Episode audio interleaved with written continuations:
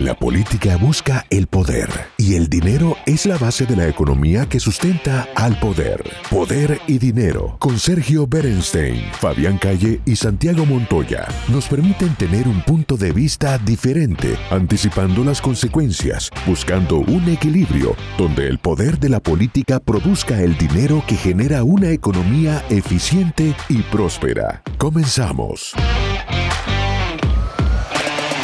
Tenemos una vez más la oportunidad de charlar con nuestro amigo Miguel Steberman, que como ustedes saben es quien más conoce en América Latina sobre las cuestiones vinculadas a la comunidad judía. Y en particular querríamos analizar qué está ocurriendo con la famosa causa del avión venezolano iraní, ese avión que hizo un viaje muy raro desde Querétaro, México, pasando por Paraguay, llegó a la Argentina, quiso entrar a Uruguay, no pudo, hay muchas especulaciones respecto del motivo real de este viaje y bueno, recientemente hubo una resolución en la investigación que lleva adelante un juez federal en la Argentina que bueno, derivó en que parte de la tripulación pudiese abandonar el país, hay otra que no. Querríamos tener una actualización, qué podemos esperar de esto, qué se sospecha. ¿Cómo estás, Miguel? Un gusto tenerte con nosotros. Hola. Bien, gracias Sergio, Santiago, un placer. Y solo una aclaración, eso que el que más sabe me pone en una situación de compromiso que no puedo aceptar, menos con tanta competencia. Pero es verdad, la verdad que es así y es un placer tenerte siempre aquí con nosotros en, Poder y Dinero. Contanos cómo está esta causa. ¿Te sorprendió esta decisión eh, del juez de dejar ir a parte de la tripulación? A ver, comencemos por el principio. Lo que diría eh, es que es una causa sumamente sensible y grave. Estamos hablando de seguridad nacional y estamos hablando de que la Argentina, que sufrió dos atentados terroristas enormes en Buenos Aires, el año 1992 contra la Embajada de Israel, el 17 de marzo, y luego en el año 94, el 18 de julio, contra la sede de la AMIA, en ambos con decenas de víctimas fatales, con heridos y con un trauma que continúa hasta el día de hoy.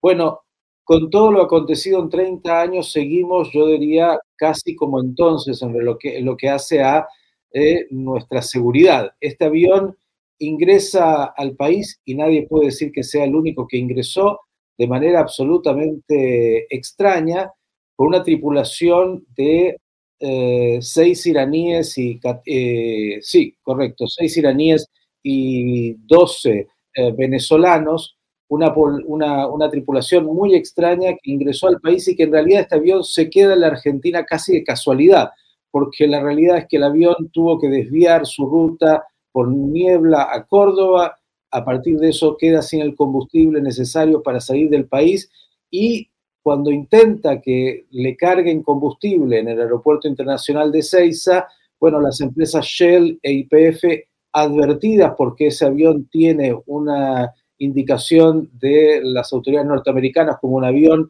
que hace de soporte de eh, la actividad terrorista, bueno, no le quieren vender combustible para no tener problemas ellas y a partir de que el avión intenta ir a Uruguay para poder proveer y continuar la ruta y Uruguay no le permite el ingreso, el avión regresa a la Argentina. Es decir, un episodio por sí mismo muy, muy preocupante y que habla de la indefección en la cual estamos en términos de seguridad. A mí lo que más me preocupa es que la Argentina, luego de casi 30 años, no tiene una ley antiterrorista que haga que frente a una tripulación tan extraña con cinco iraníes, con 12 venezolanos, que tiene una trayectoria de un avión que dice que trae elementos de cargo, pero que no cierra por ningún lugar la cantidad de tripulantes, y con los antecedentes de que la Argentina tiene atentados donde Irán está sindicado como el responsable, bueno, ingrese, pase e incluso el responsable de los servicios de inteligencia argentino salga eh, rápidamente con respuestas totalmente ingenuas, planteando que se trataba de una tripulación que estaba haciendo un crucillo de introducción de vuelo, una cosa absurda por decirlo menos.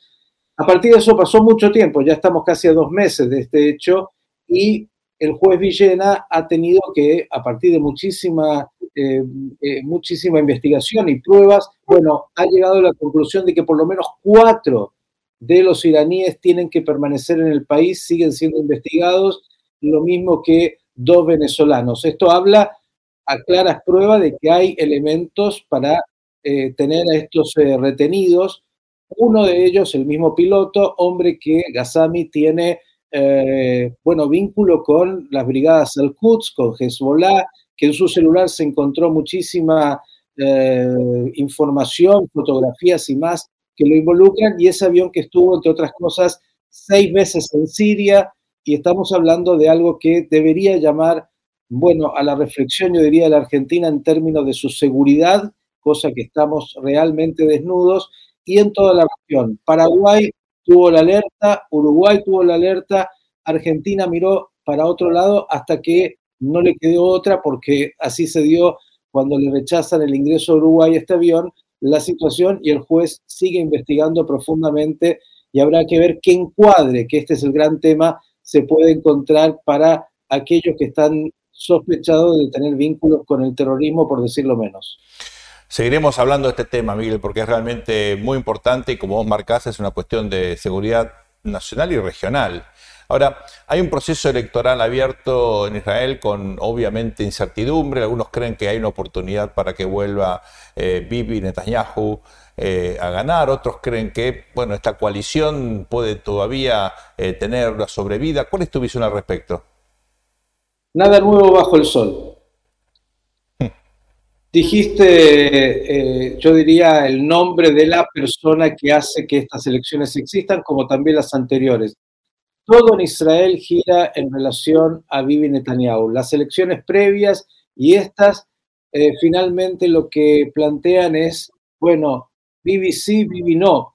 Y todo el resto es eh, una anécdota. Israel ha ido, esta es la cuarta elección en estos últimos dos años y nadie puede predecir que no sea la quinta y la sexta y la séptima la que venga, porque el elemento fundamental es eh, la figura de Netanyahu.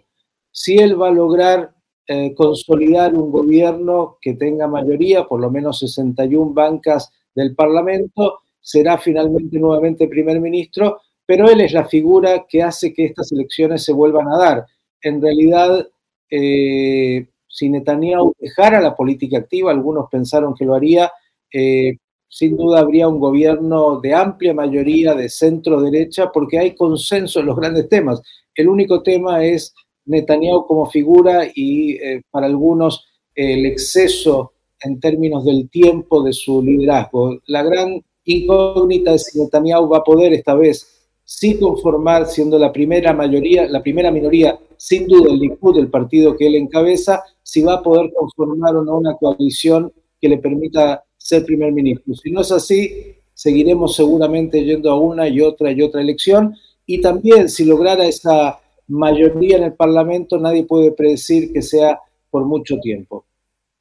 Miguel, queremos aprovecharte eh, para tener una visión preliminar. Recién estamos en el inicio de la etapa más eh, interesante del proceso preelectoral en los Estados Unidos. Hay elecciones ahora de mitad de mandato eh, en, noviembre y aquí en Poder y Dinero con Fabián, con Santiago, siempre estamos obviamente tratando de entender claves en términos económicos, políticos, los principales temas de campaña, los issues que van a dominar el debate. Ahora, claro, uno puede mirar eso desde otra perspectiva, mirando grupos o subgrupos que, sobre todo en algunos estados, pueden ser muy relevantes a la hora de entender la formación de los electorados, los constituencies, ¿no? Sobre todo en una elección que de alguna manera va a ser vista como un test mirando el 2024. Siempre pasa eso. Muchas veces hay eh, diferencias en el voto, pero una pregunta que es, eh, me parece a mí fundamental es en estados claves, como ocurre en la Florida, en otros estados que son bueno, que, varían su voto, los famosos swing states, ¿cómo, cómo crees que va a votar eh, la comunidad judía? Es probable que uno no pueda generalizar, pero seguramente hay vectores dominantes, tendencias que uno puede eh, marcar. ¿Cuál es la, eh, la sensación, el sentimiento que predomina en la comunidad judía en los Estados Unidos en este momento? A ver, yo creo que sobre esto, Sergio, vos podés opinar mucho más que yo con mayor conocimiento, pero diré algunas cosas que, son conocidas. No existe el voto judío, existen judíos que votan. Es verdad que eh, hay una grieta en los Estados Unidos y la comunidad judía responde a esa misma grieta entre los dos grandes partidos.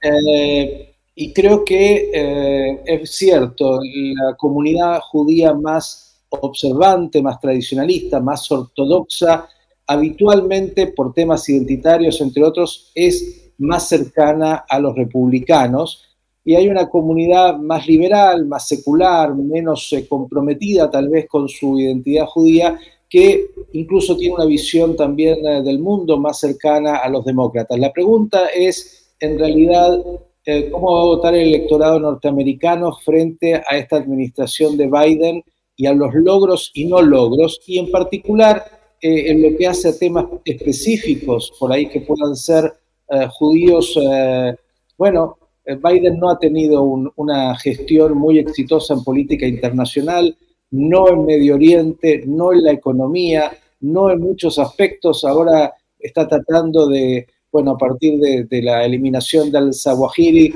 eh, mostrar algún éxito frente a lo que fue esa salida tan poco afortunada de Afganistán. Em, bueno, tiene situaciones de geopolítica muy complejas y una economía muy compleja. Entonces, me parece que el desafío en este caso para los republicanos, que tienen un, fuerte apoyo, será tratar de seducir en parte al voto liberal judío que está más cercano a los demócratas, como tendrán que hacer también con los ciudadanos norteamericanos en su conjunto, eh, mostrando por ahí eh, los eh, desafíos no logrados, por decirlo así, de la administración Biden. Entonces digo, eh, seguramente los dos bloques continúan, los que votan habitualmente por los republicanos lo seguirán haciendo, los demócratas eh, también, pero habrá algunos que por ahí se planteen preguntas en términos de esta administración que en muchos aspectos ha dejado hasta ahora mucho que desear. Miguel, como siempre, un placer tenerte con nosotros. Muchísimas gracias y seguiremos en contacto. Muchas gracias, Miguel. Por favor, un placer para mí y gracias a ustedes. Estamos nuevamente aquí en Poder y Dinero por Americano y tenemos el placer de tener con nosotros a nuestro amigo, ustedes ya lo conocen, eh, Pedro von Heiken, que es un destacadísimo diplomático con una larga trayectoria en, la diplomacia argentina y un conocimiento muy exhaustivo de lo que pasa eh, fundamentalmente en Cuba, también obviamente en, el resto del continente. Un placer tenerte con nosotros, Pedro. Gracias por estar. Hola, Pedro. Eh, es un placer estar nuevamente en Poder de Dinero por Americano Media. Estoy a las órdenes de ustedes. ¿Cómo están? Pedro, esta semana nos sorprendimos mucho por este racionamiento ahora también de la energía en Cuba con manifestaciones esperables de la sociedad, fundamentalmente en Santiago de Cuba. ¿Qué, qué está pasando? Bueno, yo de 2006 al 2009 padecí, no era embajador, era el segundo, un funcionario más de la Embajada Argentina en La Habana, y padecí muchos cortes. No tenía lo que ellos llaman una planta, Perdón, una planta generadora y era bastante bravo. Ahora hay cada vez más, cada vez más cortes. Sin embargo, me enteré que hace poco tiempo llegó un tremendo buque tanque del camarada Putin con bastantes eh, toneladas de, de combustible. No sé cómo se van a pagar, pero llegaron.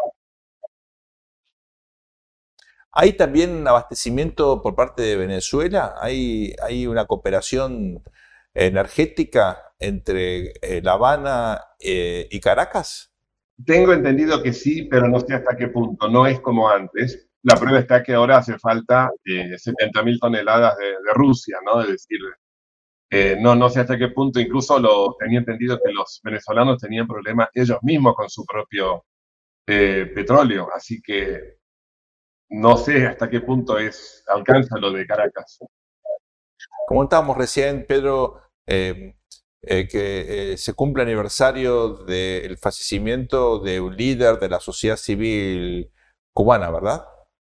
Así es, así es. El 22 de julio se cumplieron 10 años de un muy raro accidente automovilístico en Cuba, en el que murieron Osvaldo Payá y Harold Cepero del Movimiento Cristiano Liberación, que fue un movimiento realmente muy, muy importante. Es un accidente, entre comillas, que nunca fue aclarado bien por las autoridades. También viajaba un miembro del PP español, un político, Ángel Carromero, que estuvo detenido eh, cuatro años y no sé bien por qué, porque fue una víctima también. Él escribió cuando salió de prisión el libro Muerte bajo sospecha, en el cual, bueno, explica que fueron, digamos, eh, chocados de atrás, toda una serie de cosas que reconstruye un hecho que tiene muy poco que ver con un accidente. Pedro, me gustaría eh, preguntar algo aprovechando de su conocimiento sobre el tema de Cuba, eh, además de esto, escritor, Sergio, porque tiene, digamos, un libro que es parte de la tesis doctoral sobre Cuba, digamos, el, libro es un resumen de eso y me parece que vale la pena plantear este tema. Pedro, eh, cuando uno, digamos, ve en perspectiva el régimen de Cuba, y me refiero en particular al tema económico y político, eh, uno, uno, se fija, digamos, que eh, China despegó cuando especialmente con, con, el actual presidente Xi y anteriormente empezó a hacer algunas reformas de tal manera de hacerle espacio a un modelo que ellos le llaman capitalismo de Estado. En el caso de Cuba, por supuesto que hay diferencias obvias, como que, este, eh, digamos, Cuba no tiene el acceso a los insumos, a materias primas, y la envergadura, digamos, por ahí es demasiado pequeña como para haber logrado hacerse camino como ocurrió con China, tampoco tiene el mercado de consumo. Sin embargo, me da la impresión que el modelo político chino se flexibilizó un poquito para cometer el sacrilegio, para ellos, de dejar entrar el capitalismo, ¿no es cierto? En algún punto, por ejemplo, empresas que son 90% propiedad del Estado y 10% de un privado. Eh, y mi, pregunta es, ¿por qué Cuba no logró nada, Pedro? Es, independientemente, ya sabemos el tema de escala, de mercado de consumo, hay, hay eh, ellos, digamos, han sido más rígidos ideológicamente eh, que, por ejemplo, otra cosa que ocurre en China es que tienen una enorme cantidad de líneas celulares y de smartphones. También tienen, por supuesto, un patrullaje cibernético, digamos, y hay muchos sitios que están bloqueados, pero Cuba no tiene eso, digamos. Eh, ¿qué, usted piensa que hay algo, es más rígido ideológicamente el régimen cubano que el chino, por ejemplo? Bueno, en realidad eh, yo no toco el tema específico de la comparación con China, ni en mi tesis doctoral, ni en el libro, Testigos de una Revolución Traicionada, pero sí lo comparo, es uno de los capítulos en ambos escritos, con Vietnam. Es verdad, Vietnam tiene 90 millones de habitantes, Cuba tiene 8, Vietnam triplica el tamaño de Cuba. En una escala, pero es elegí una escala menor, hay un análisis creo que bastante bien, que hasta hay, hay hasta, digamos, factores de comparación estructurales y después de cada, de cada país. Para mí, en resumen, estoy ampliar mucho esto, pero en resumen, eh, Cuba no quiso, las autoridades actuales, después de nueve seis décadas, no quisieron abandonar el poder. Fíjense ustedes que en China y en Vietnam, Vietnam, reitero, sí uso como ejemplo de comparación, desde fines de los 80, con el Doi Moi, es decir, la, la perestroika vietnamita, se fue cambiando, digamos, el líder del Partido Comunista el presidente fue cambiando. Y lo mismo en China. Sin embargo, en Cuba, por eso cuando se lo asemeja más a Corea del Norte, a un régimen marxista también dinástico, no es tanta exageración. A mi juicio, sencillamente, no quieren dejar el poder. No quieren dejar el poder. La dirigencia ya tiene en promedio 90 años, los comandantes de la revolución, y me parece que todo iría conduciendo, es mi teoría, es mi explicación, a Alejandro Castro Espín, un hijo de Raúl, no de Fidel, el hijo de Raúl con Vilma Espín, que iría, digamos, teniendo en cuenta la edad de su padre, encaminado a eso y por eso me, lleva siempre al caso eh, coreano, ¿no? Coreano del Norte. Pedro, hay eh, novedades respecto de la intención de la isla de recibir inversiones privadas. Evidentemente la economía está muy mal, hablábamos recién del racionamiento, de un modelo demasiado rígido, eh, y una respuesta muy contundente del gobernador de Santis al respecto. ¿Qué, qué nos puedes comentar? A mí me ha llamado mucho la atención, debo decir, la autorización del presidente Biden para que se instale una inversión privada de poco, de poco margen, de poco, digamos, creo que es hasta 25 mil dólares. Es la primera inversión que se autoriza en seis décadas, un poco más de seis décadas.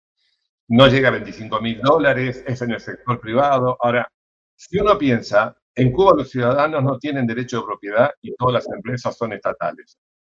¿Cómo van a poder los cubanos de a pie, digamos, la gente, como decimos aquí, aprovechar inversiones para mejorar una vida que está llena de necesidades elementales? El dinero de esta inversión, la ganancia, va a quedar inevitablemente en los bolsillos del, gobierno de la isla.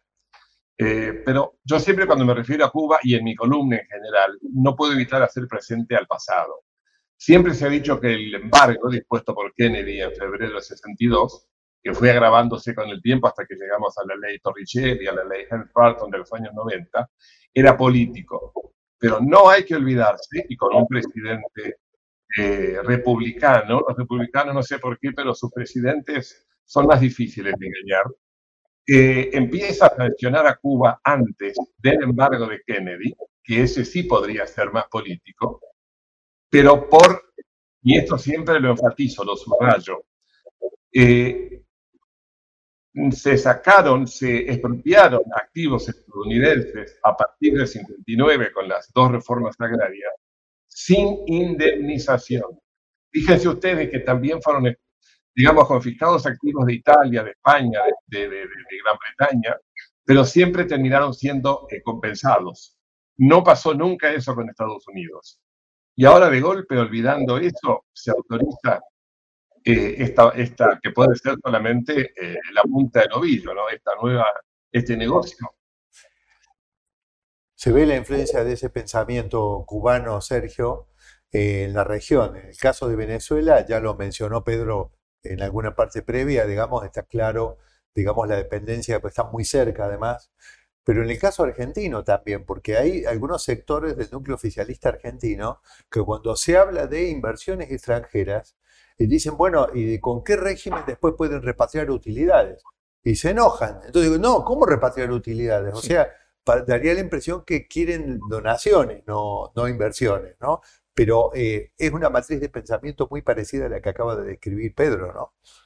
Eh, llama la atención que estemos discutiendo estos temas, pero efectivamente eh, son creo que muy relevantes porque ponen de manifiesto las restricciones básicas que hay en la isla al manejo más eh, minimalista de cualquier negocio, tomar decisiones de forma privada, de asumir el riesgo. Es, creo yo, un tema muy polémico. Eh, mucha gente sigue hablando de bloqueo, cuando en realidad lo que hay es un embargo. Y el primero que se perjudica con el embargo es el país que lo impone, porque justamente los propios capitalistas, las empresas de ese país no pueden, están prohibidos, tienen sanciones, invierten este, justamente en el país que recibe las sanciones. Por eso es tan importante y simbólico que haya una, una flexibilización.